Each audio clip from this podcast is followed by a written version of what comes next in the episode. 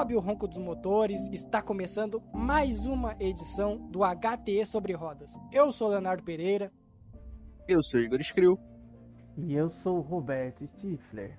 E passamos pelo GP do Azerbaijão, uma corrida caótica, um fim de semana caótico, onde muita coisa aconteceu e tem muito assunto para comentar hoje. Mas antes, lembrar para vocês de seguir o HT nas redes sociais, arroba HT underline, underline sports, o perfil dedicado a esportes americanos, que é o arroba HT Clutch, e acesse o site htesports.com.br. Além disso, assine o nosso feed para não perder nenhuma nova edição do HT sobre rodas, do Cine HT e de qualquer projeto futuro que ainda venha a ser realizado nessa gama de podcasts do HTE Sports.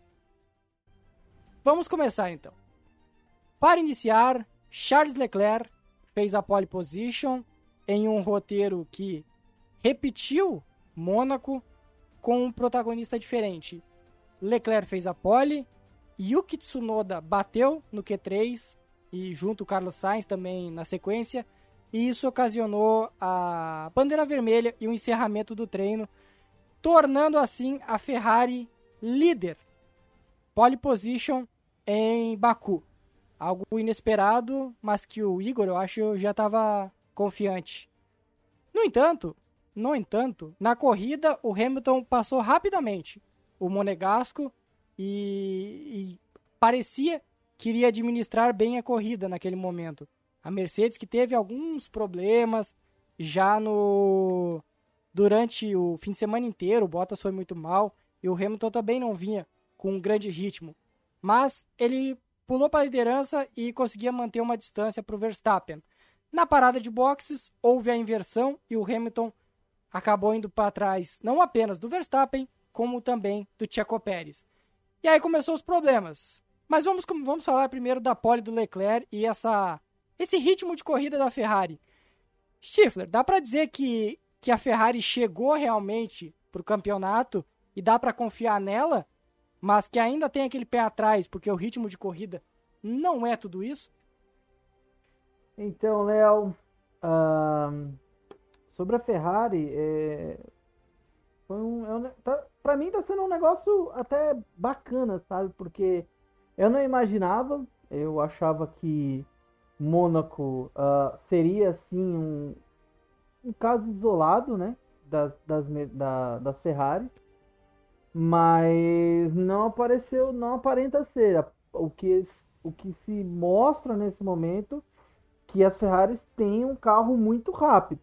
Porém, tem um carro muito ruim em ritmo de corrida, ainda não chegando próximo uh, de equipes uh, como Red Bull e Mercedes e ainda um pouquinho atrás até de suas concorrentes. É, que Leclerc, Leclerc mesmo, que foi que, que, que, que largou na frente, Uh, teve alguns problemas, ele não conseguiu segurar por muito tempo, foi até ultrapassado pelo Gasly uh, no final da corrida. Então, eu, eu quero, eu quero que isso continue uh, por parte da Ferrari, porque pra gente ainda que tá apostando, isso é um negócio bacana demais, porque é mais uma possibilidade pra gente, foge um pouco só da do quarteto ali, né, de Red Bull e, e Mercedes. Então, para a gente é legal. Mas a gente agora vai para lugares que são circuitos, né? São GPs. É, agora começa um, um, um, período que são uh, pistas mais fechadas, não são pistas de ruas, é, que pode ter ali uma, uma diferença, né? Para as Ferraris. Então a gente precisa acompanhar como que vai ser, principalmente aí nessa próxima corrida, os desempenhos da Ferrari. Como é que tá o coração ferrarista, Igor? Depois desses últimos bons resultados, resultados promissores. Cara, então, eu acredito que sexta e sábado o coração do ferrarista pode ficar quentinho, mas chega no domingo eu acho que a Ferrari ainda, ainda tem muitas coisas que melhorar, como o Stifler falou. O ritmo de corrida ainda não está ali. Acho que o carro da Ferrari não não é o que melhor trata os pneus. Motorzinho, Uma- motorzinho tá sofrendo. né, o motor ainda tem suas dificuldades. E talvez esse problema na corrida seja a razão pela qual a Ferrari seja tão boa na qualificação. É um carro que consegue esquentar rápido os pneus, Exatamente. maximizar, maximizar a sua aerodinâmica numa volta só.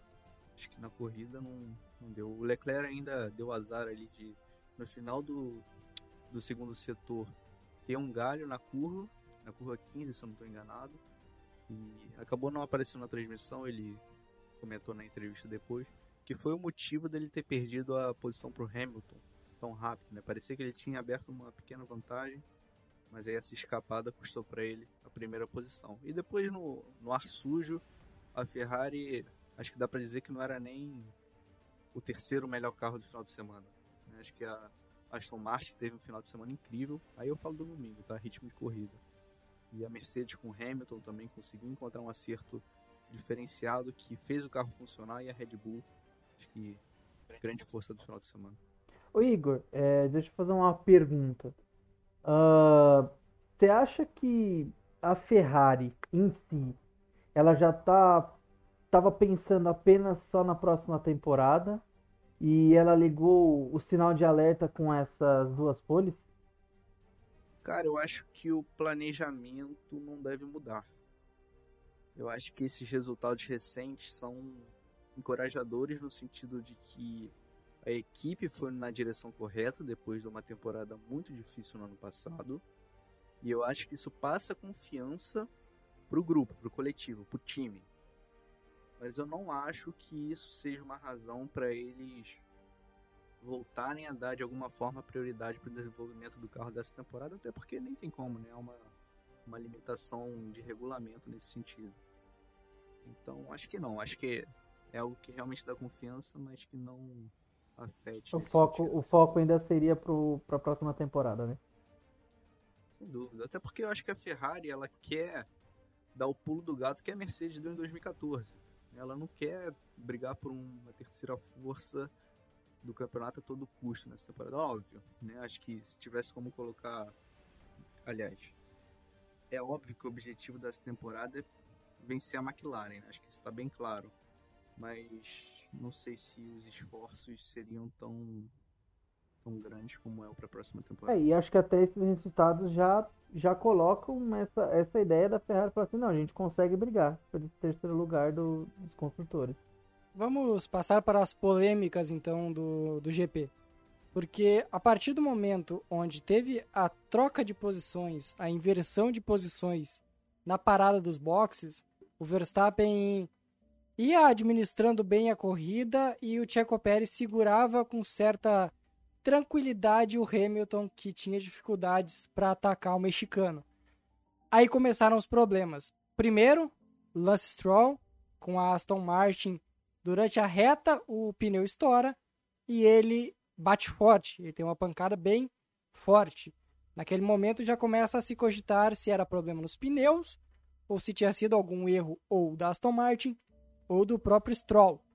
Posteriormente, faltando cerca de 5, 6 voltas para se encerrar o GP, Max Verstappen bate sozinho. Até aquele momento ninguém sabia o que, que tinha acontecido. E no replay a gente vê que o Verstappen teve o mesmo problema do Stroll, um pneu estourando no meio da reta, que fez ele bater. Culpa da Pirelli, culpa do dos pilotos ou culpa da equipe que manteve o, é, os carros muito tempo com muito tempo com esses pneus? Eu acho que é uma junção de todos os fatores, hein? Eu acho que o grande problema foi o seguinte: o esporte que eles estavam praticando se chama automobilismo. A, a Pirelli fez uma análise preliminar e não constatou nenhum nenhum problema que fosse de culpa dela na composição do pneu. Acho que todos os indícios é de, de detrito na pista, a princípio. Tanto que os carros não tinham sinais de que de desgaste nos pneus como vibração ou uma falta de aderência absurda. E acho que foi uma fatalidade cara. Eu não sei. Óbvio que que a Pirelli vai precisar fazer uma análise ainda mais aprofundada nesse sentido, mas eu não sei se dá para culpar alguém nesse momento, cara. Até porque o pneu que estourou não foi o o pneu que sofre mais desgaste na pista do Baku, né? Foi o pneu oposto, inclusive. Então, eu diria que foi uma ação do deus do automobilismo para trazer o caos para a corrida. O Verstappen, ele se pronunciou um tanto quanto irritado sobre o assunto. Abre aspas para ele. Tudo parecia muito confortável e não tinha nenhuma vibração ou nada. Então foi muito estranho o que aconteceu. Provavelmente a Pirelli dirá novamente que foram pedaços de carbono que causaram o problema. Foi o mesmo em Imola. Isso é algo que você dificilmente pode contestar. O fato é que outro pneu estourou, e não apenas comigo mas também com o Stroll. Os pilotos ficaram indignados com a com a Pirelli, mas tu tem um ponto a defender, Stifler. Tu disse que eles estavam forçando demais o carro, né? Cara, é claro que a, a Pirelli tem a sua parcela de culpa, é óbvio. Principalmente se você uh, diz que seus pneus o seu equipamento, o que seja, vai suportar X, ele tem que suportar X e acabou. Se não foi isso, foi um erro seu. Da próxima vez você não passa da previsão. Tá? Já, já começa por aí. Uh, mas, uh, poxa, é, eu não sei como que é feito esses testes da Pirelli, sabe? Porque você pô, tem que analisar um, inúmeras coisas, uh, como o que está definido ali no carro, a pista em si. É, também tem os detalhes do acerto do carro. Então era visível que os pneus, que, que as equipes, uh, que os dois pilotos da Red Bull, uh, eles estavam com, com é, um desgaste muito maior de pneu do que a própria Mercedes, por exemplo. É, eu acho que não deu questão de uma volta tinha acabado de mostrar como estava a comparação dos pneus do Pérez e do Hamilton. O Pérez parou muito depois e já se estava praticamente é, com 10% só do pneu é, ainda ok, sabe? Tudo bem, a gente sabe ali que ali são, são previsões, assim, é aproximado, enfim. Só que você via Uh, o Verstappen, eu acho que é um ponto, é um ponto que a gente vai ter que falar de novo do Verstappen em relação a isso. O Verstappen não precisava estar tá andando forte do jeito que estava. Não precisava. Ele já tinha praticamente oito segundos acima do segundo lugar. Foram três melhores voltas em quatro seguidas, voltas seguidas. Seguidas, antes da história do pneu. Então, Isso. assim, não, não é necessário. E outra, pô, aqueles pneus do jeito que estão, calor e etc. Poxa, se você realmente pegar um pedacinho que seja uh, de uma lombada, alguma coisa assim, ou algum bump, algum, algum buraco que tiver na pista, poxa, o pneu vai embora, cara. O pneu vai embora, com calor, fora o calor que tá lá. Então ele já, ele já tava andando em ritmo muito rápido. Eu acho que ele realmente é, viu que o carro tava bom e foi.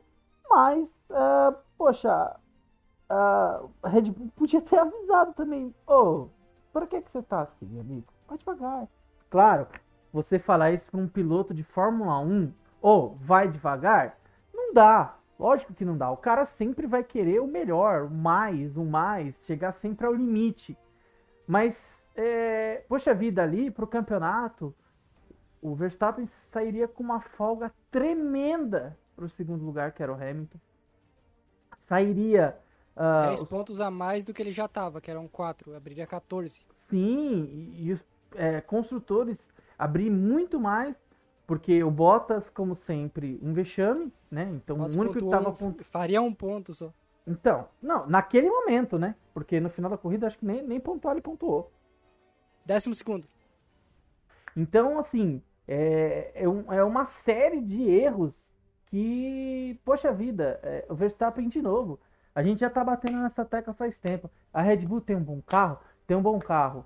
A parada péssima, parada péssima, novamente.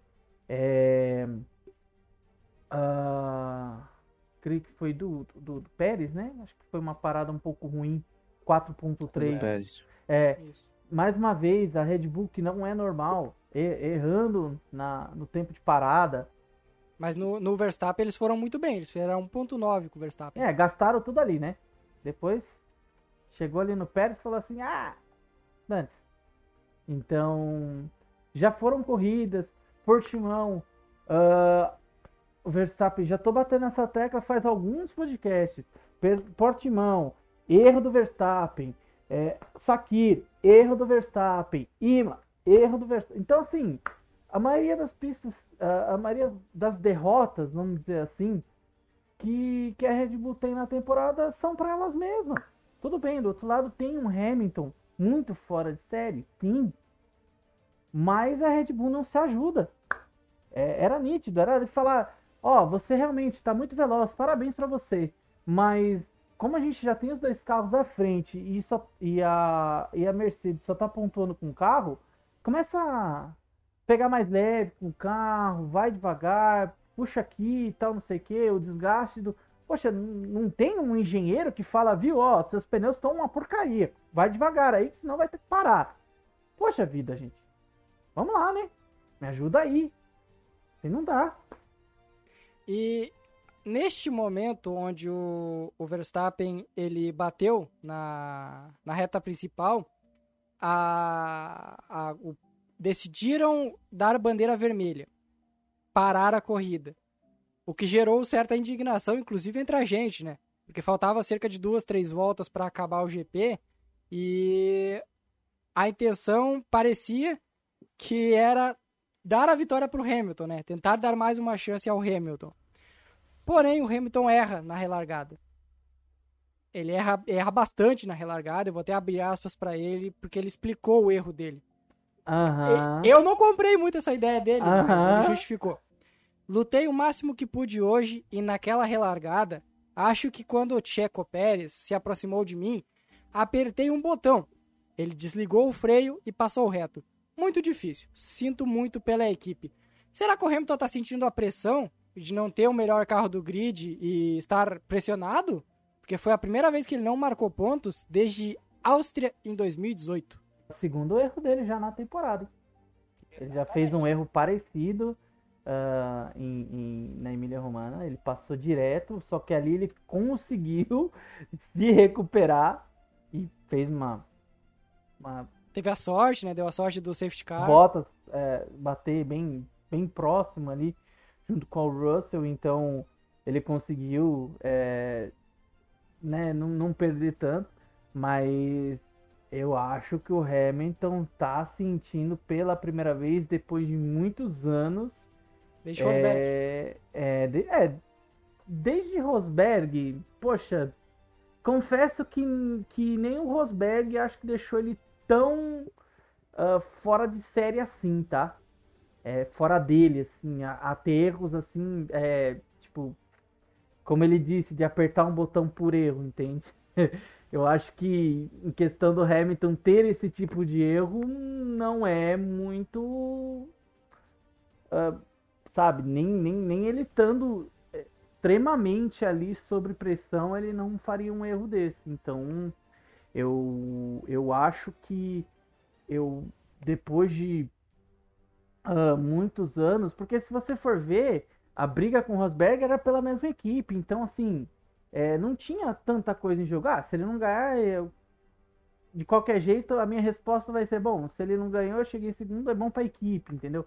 Só que assim, ele não ganhando agora, é, não tá sendo nem bom para a equipe, porque se quem chega na frente é Red Bull, é outra equipe, então complica o título de construtores. Então é, é, um, é um fator ainda maior é, para cima do Hamilton. O, o Igor, o Verstappen, ele falou sobre o Hamilton, sobre essa essa desculpa, essa motivação que o Hamilton deu pro erro onde ele passou reto na relargada. Abre aspas pro Verstappinho. Isso é o que eu diria se fosse ele. Acredito que, se estivesse no carro dele, seria 0,2 segundos mais rápido do que ele. Não me importa o que digam. E complementou: Todos estão em busca de fazer o melhor possível. Não direi que ele comete erros porque sente a pressão. Todos estão tentando tirar proveito da situação. E eu também. É, Verstappen com uma farpinha aí só pra, pra tentar entrar na mente do Hamilton nessa batalha mental que sempre gira em torno das grandes batalhas, das grandes rivalidades da Fórmula 1. Mas sendo sincero para vocês, cara, eu não acho que o Hamilton esteja sentindo a pressão, não. É... Eu acredito foi um erro que tenha natural, sido... Igor? Não, não foi um erro natural, foi uma fatalidade ali, cara. Porque, na verdade, o, o, Magic Button, né, que eles chamam, o botão que o Hamilton teria apertado, não é bem o botão, é como se fosse uma barrinha atrás do volante, sabe? E que ele pode ter esbarrado ou pode ter achado que desativou e ativou, ou vice-versa, e cometeu esse engano que culminou na, no travamento das duas rodas dianteiras.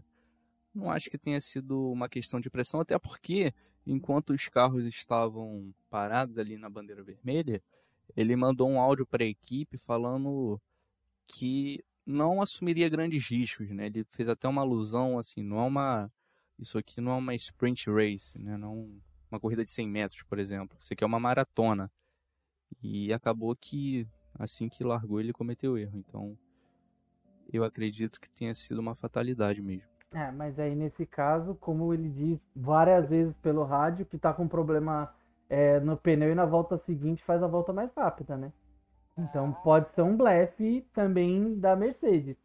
É, eu, eu desculpa, Igor, mas eu, eu, eu fortemente discordo de você.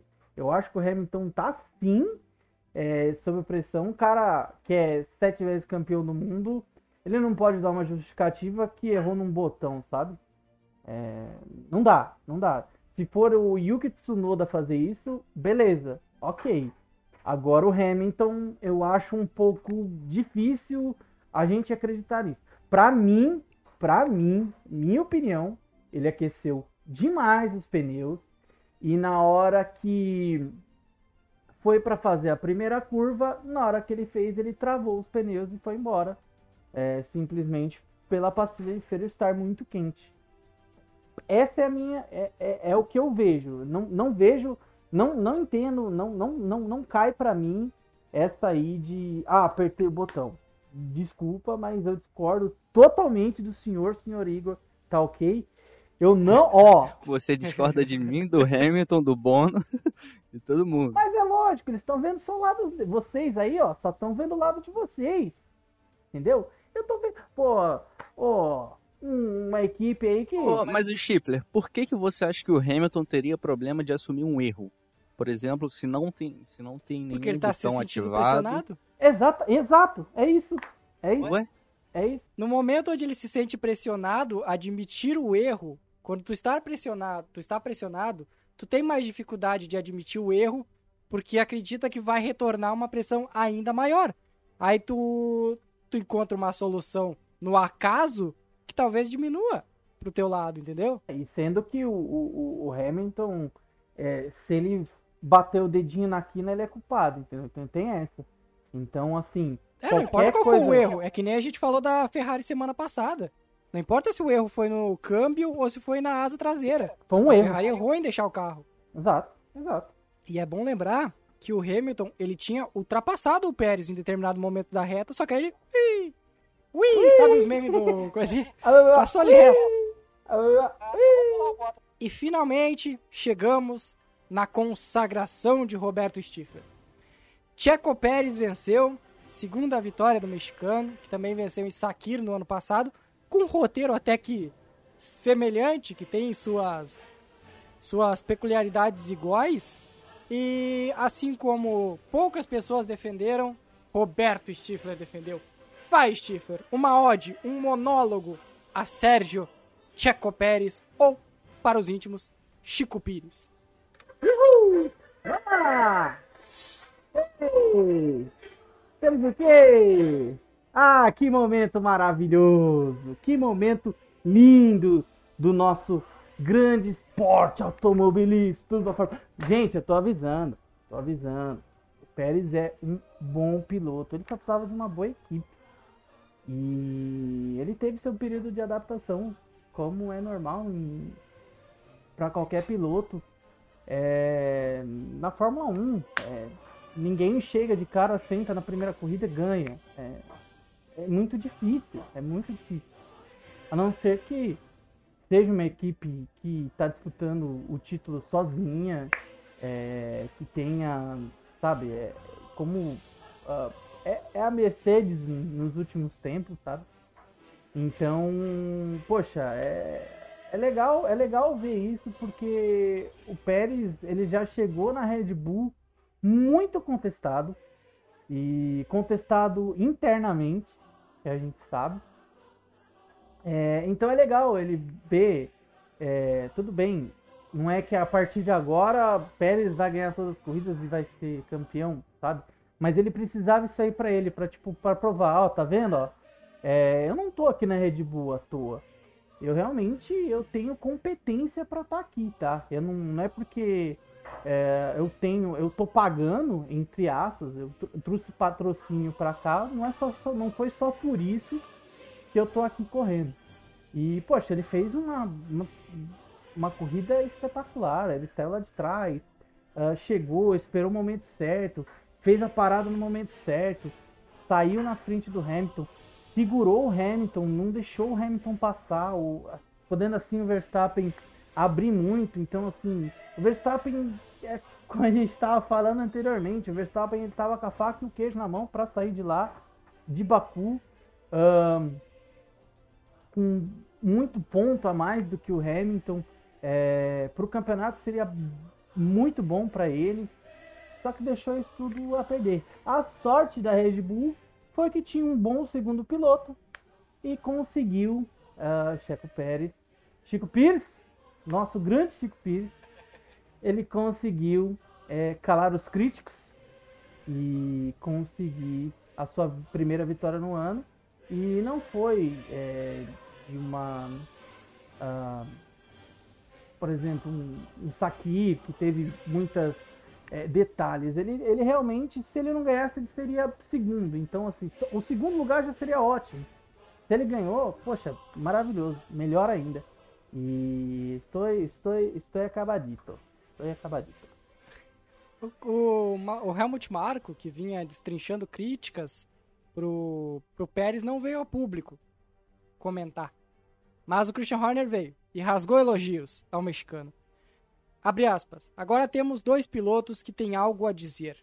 Você tem mais uma opção quando sabe que o segundo piloto também pode vencer. Dois pilotos que marcam muito pontos é exatamente o que queríamos. Será que a maldição do, do segundo do segundo cockpit da da Red Bull está chegando ao fim, Igor? Bom, uma coisa dá para garantir. O Checo Pérez tem feito boas corridas. E essa vitória aí veio em boa hora, como o Schifler falou, quando ele teve a oportunidade ali em meio ao desastre que aconteceu com o Max Verstappen. Ele estava ali para aproveitar, segurou o Hamilton, conseguiu o overcut e capitalizou, né? Acho que quando ele teve a oportunidade, ele, ele mostrou que estava ali e conquistou a vitória. Eu não vou dizer que a maldição do segundo piloto tá resolvida, tá solucionada, mas o Sérgio Pérez com certeza acho que nas últimas duas corridas pelo menos tem, tem dado sinais bem animadores.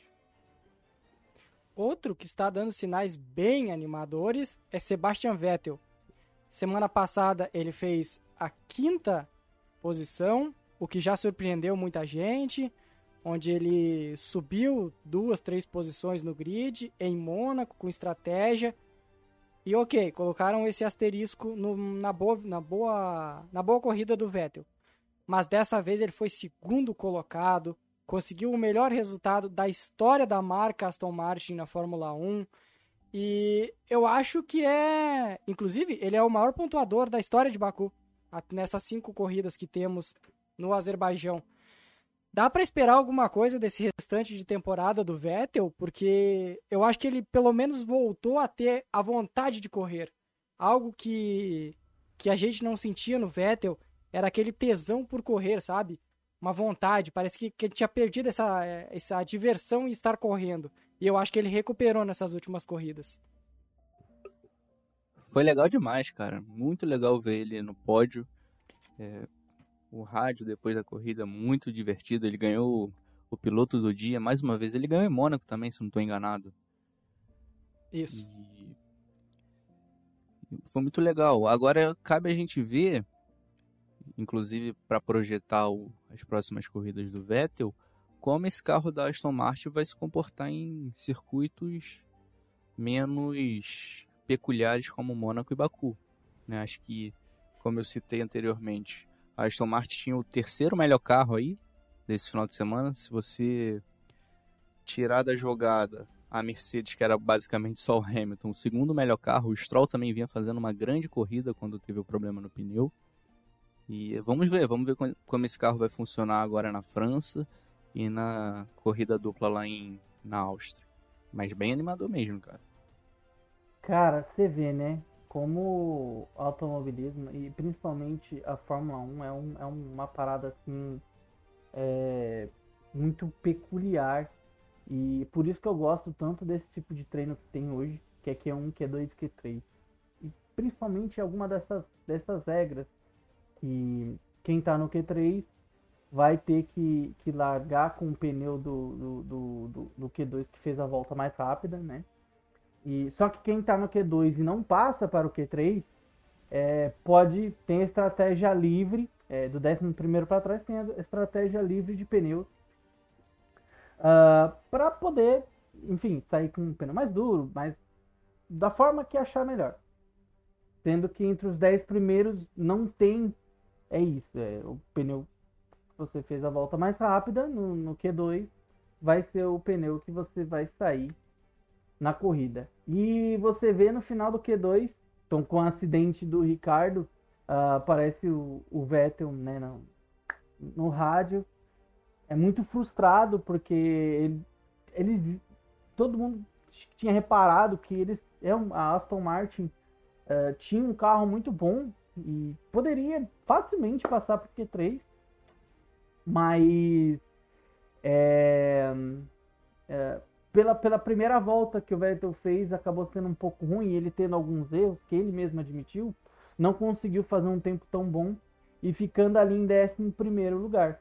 E ele lamentou isso muito, principalmente porque, como teve a batida, então foi bandeira vermelha, não, não, não se seguiu o Q2. E ele, e ele se lamenta muito, oh, tal, não sei o que, fala, fala, fala. Porém, é, ele consegue chegar em segundo lugar graças a esse décimo primeiro lugar. Porque se ele não sai e sai entre os 10, ele, ter, ele também é, sairia com um pneu mais, é, mais macio. É, então ele poder, ele não tendo que fazer, não tendo o Q3, ele pôde sair com um pneu que ele achava de fazer uma estratégia melhor. E justamente foi essa estratégia que levou ele a ganhar posições, é, muita gente parando muito cedo é, na, na corrida, e ele conseguiu garimpar e conseguiu cuidar muito bem dos pneus, que é uma prática normal do Vettel. Ele já faz isso há muito tempo e cuidou muito bem dos pneus. Então, assim, como é muito particular a Fórmula 1 e como isso é legal, né? É, ele, ele sai lamentando do treino e tem uma corrida espetacular e consegue um, um P2 justamente por esse treino que ele saiu tão decepcionado. Perfeita colocação do Chifre. Impressionante como essa essa questão do décimo primeiro poder escolher o pneu que vai largar e o décimo não é uma vantagem, né? Às vezes é melhor você largar em décimo primeiro do que em nono, décimo. Para encerrar, temos que falar da AlphaTauri. Posição 3, posição 7, o terceiro pódio da carreira do Pierre Gasly, os três pela, pela AlphaTauri, bem interessante esse ponto. E o Yuki Tsunoda conseguiu seu melhor resultado na Fórmula 1 com o sétimo lugar. Foi também o melhor resultado de um japonês desde o sexto lugar de Kamui Kobayashi, lá em Abu Dhabi 2012. Igor, é contigo. Finalmente, Léo, finalmente a nossa querida AlphaTauri acertou um final de semana. Né? Vinha devendo, seja por erros de acerto, por dificuldades com o carro, ou por erros individuais do piloto, especialmente Tsunoda. Mas em Baku, a magia da AlphaTauri voltou. Pierre Gasly com mais um final de semana incrível, é, colocando o carro no limite desde o primeiro minuto do fim de semana, conseguindo colocar a AlphaTauri em mais um pódio, o terceiro dele com a equipe, em uma corrida fantástica, uma batalha incrível com Charles Leclerc, um amigo dele, inclusive, nas últimas duas voltas. E o Yuki Tsunoda, que teve o um acidente ali no treino livre, no, na classificação, mas conseguiu passar para o Q3 pela primeira vez na carreira e entregou um bom resultado, né? Não foi uma corrida brilhante, uma corrida até um pouco discreta, mas conseguiu terminar na sétima colocação e trazer bons pontos para a equipe. Ah, eu, eu achei bacana. A AlphaTauri é, é um ponto que, que o Igor bate bastante desde o começo do, do campeonato e que a gente falou também muito bem no início, que as AlphaTauris é, poderia ser aquela terceira equipe ali do grid para estar tá brigando por, por, por esse terceiro lugar nos construtores. E, poxa, é, eu acho que o, o Regi estava falando da transmissão, acho, após a transmissão da corrida, que para ele depois, olha só, depois de 87, se eu não me engano, que teve praticamente é, uma vitória por. Cada corrida foi uma vitória de um piloto diferente, praticamente. Dessa era moderna da Fórmula 1, ela é o início de temporada mais competitiva e mais é, ali, sabe? De brigas, de, de não dá para você cravar, tipo, Hoje o terceiro lugar vai ser a AlphaTauri, o terceiro lugar vai ser a McLaren, o terceiro lugar vai ser a Ferrari. Então, é um, um, um, hoje a Fórmula 1 ela está muito mais competitiva e eu acho que é por isso que tem batido esse recorde de audiência tão grande, justamente por causa disso. E a AlphaTauri é uma dessas equipes que a gente sempre espera que vai brigar por alguma coisa no campeonato e não só ser um mero figurante. Gasly ele já vem fazendo algumas boas corridas, alguns ótimos treinos, mas tendo um problema um, um pouco de perda de rendimento na corrida. E aparentemente, não sei, Igor, se você viu isso, mas parece que ele reclamou também novamente nessa corrida que ele perdeu um rendimento dos motores de Potência. Novo. Isso. Isso. Ele estava até com, com medo de ser ultrapassado pelo Leclerc ali no final. Então é, é, é algo que a AlphaTauri vem tendo costumeiramente, infelizmente. Mas, poxa, pra gente que assiste, o campeonato tá muito bom. E, poxa, se puder a, a Williams brigar por esse terceiro lugar também, uh, Haas não. Alfa Romeo ali brigar por, por esse terceiro lugar também, sabe? Pô, pra gente é legal, Alpine, enfim, que seja, sabe? Pra gente que assiste, isso é maravilhoso. E por falar em, Al em Alpine, Fernando Alonso com seu melhor resultado desde a volta, um sexto lugar e duas últimas voltas brilhantes, hein? Não, e, e super aleatório também, né? Porque eu, eu, eu, eu, não lembro de ter visto na corrida ele assim, entre os top 10 da, por muito tempo. No finalzinho da corrida, claro, com todos os acidentes, ele apareceu ali em sexto. Brotou do nada em sexto. Da onde apareceu o Alonso, sabe? E realmente, fazendo as duas últimas voltas, ótimas voltas, ótimos setores. Então, cara, isso é legal, pô. Isso é legal pra gente que acompanha, é, é espetacular. Que tenham-se mais, que as equipes se mexam mais. E desculpa até levantar esse ponto aí, Léo. Eu não sei se vai querer deixar, mas é, é até legal pra gente já começar a pensar no ano que vem que vai ter teto de gastos, ou seja, todas as equipes vão ter um valor específico para investir no carro. Isso, isso hoje, tendo uma discrepância enorme entre equipes é, de gastos, imagine a próxima temporada que esses gastos são, serão mais equivalentes. Entendeu? Quanto vai ser mais competitiva a Fórmula 1. Então, é, é para a gente já começar a acompanhar desde já porque a próxima temporada também tende a ser da sim para melhor. Então a Fórmula 1, ela, eu creio que ela só tem a melhorar. É verdade, é verdade, é verdade. E essa temporada está sendo muito surpreendente, porque a gente não esperava esse equilíbrio todo. Para encerrar, algumas estatísticas rápidas. Em cinco corridas no circuito de Baku, cinco vencedores diferentes. Pérez, Rosberg, Ricardo, Hamilton e Bottas.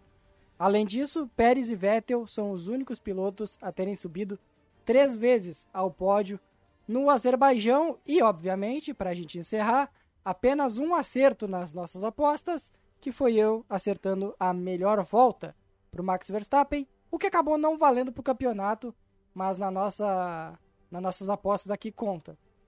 Eu quase acertei Ah, que Cheguei quase. muito perto. né? É, Quase. Pô. Valtteri Bottas quase fez a pole, quase ganhou a corrida e quase fez a volta mais rápida. O Stifler tava com a corrida na mão. Eu tava, pô, eu tava ganhando, eu tava ganhando, eu tava ganhando, sabe? O meu, o meu único problema foi ter colocado no treino o Bottas. É, essa do Bottas que vocês meteram, eu não entendi, foi nada. É, nossa, o Bottas, o desempenho do Bottas é coisa assim, Ridículo. Nossa. O, é- o final de semana do Hamilton em Mônaco se tornou o final de semana do Bottas no Baku. Foi mais ou menos isso. Não, foi pior. Pior Bottas Foi ainda. pior, muito pior, nossa, muito Não, pior. é óbvio que foi pior, é o Bottas. né? Só pra. Olha, farpas. Pra mim, junto com aquele GP de Imola, onde ele. Imola foi Turquia, que ele rodou 15 vezes Turquia, na pista. isso. Turquia. Que ele rodou 15 vezes na pista. Essa foi a pior corrida da carreira do Bottas. Foi ridículo o fim de semana Não, inteiro. ele tava, ele tava sendo facilmente ultrapassado por carros como o Alfa Romeo, poxa. Ele Eu quase foi passado pelo ali. Russell. Chegou um momento onde tava brigando por posição com o Russell. Exatamente. E Então, tá chegando seria- final, né? Aliás, aliás, Léo, eu te falei, né? ZK Russell. ZK Eu Russell. falei, eu falei, pô, não pode, não, assim, a gente tem que esquecer. Faz de conta que o Russell não existe. Ah, deixa ele lá. Beleza, tá ok. Cara, onde é que o Russell terminou? Acho que o Russell terminou em. Não, ele não terminou, pô. Ele não, acho que na décimo penúltima sétimo, volta Ele não ele, terminou, ele não terminou. ele, ele, Na ele- volta ele- de. Entre aspas, na volta de apresentação ele um É, problema. ele já Não. entrou no box, é. E olha, que- Tristeza, mano. Cara, a informação final é que o Hamilton terminou atrás de Nikita Mazepin e Mick Schumacher. É isso, durmam com esta informação. A Haas com seu melhor resultado na temporada, um 13 terceiro, e passou a Williams no campeonato de construtores. Ah, tem Ambos essa? com zero pontos. é, porque a, a- Williams, a Williams não terminou com nenhum dos dois pilotos, né? Latifi Não, o Latifi fora terminou e em último. Russell. Vou pegar aqui, o Latifi terminou em último, mas ele teve algum problema, porque ele foi o único 42 segundos atrás. Mas ele concluiu a corrida. 42 segundos atrás. O Hamilton, pra vocês terem uma ideia, que foi o primeiro na frente dele, teve 17 segundos atrás. Ou seja, Poxa, eu tava mó empolgado com a Williams essa temporada, tô vendo que de novo não vai. a Williams parece que piorou, né, nessas últimas corridas.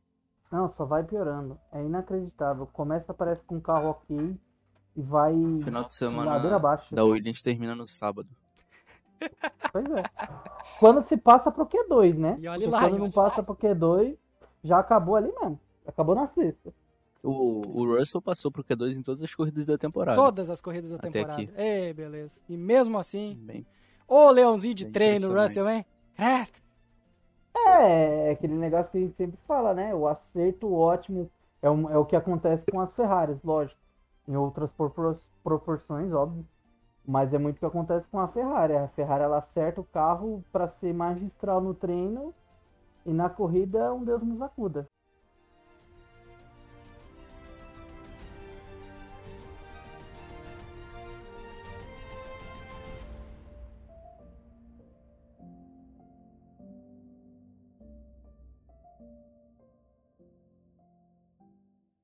Então vamos encerrando mais uma edição do HT sobre rodas. É isso, eu peço para vocês assinarem o nosso feed, seja em qual agregador que vocês estiverem nos escutando.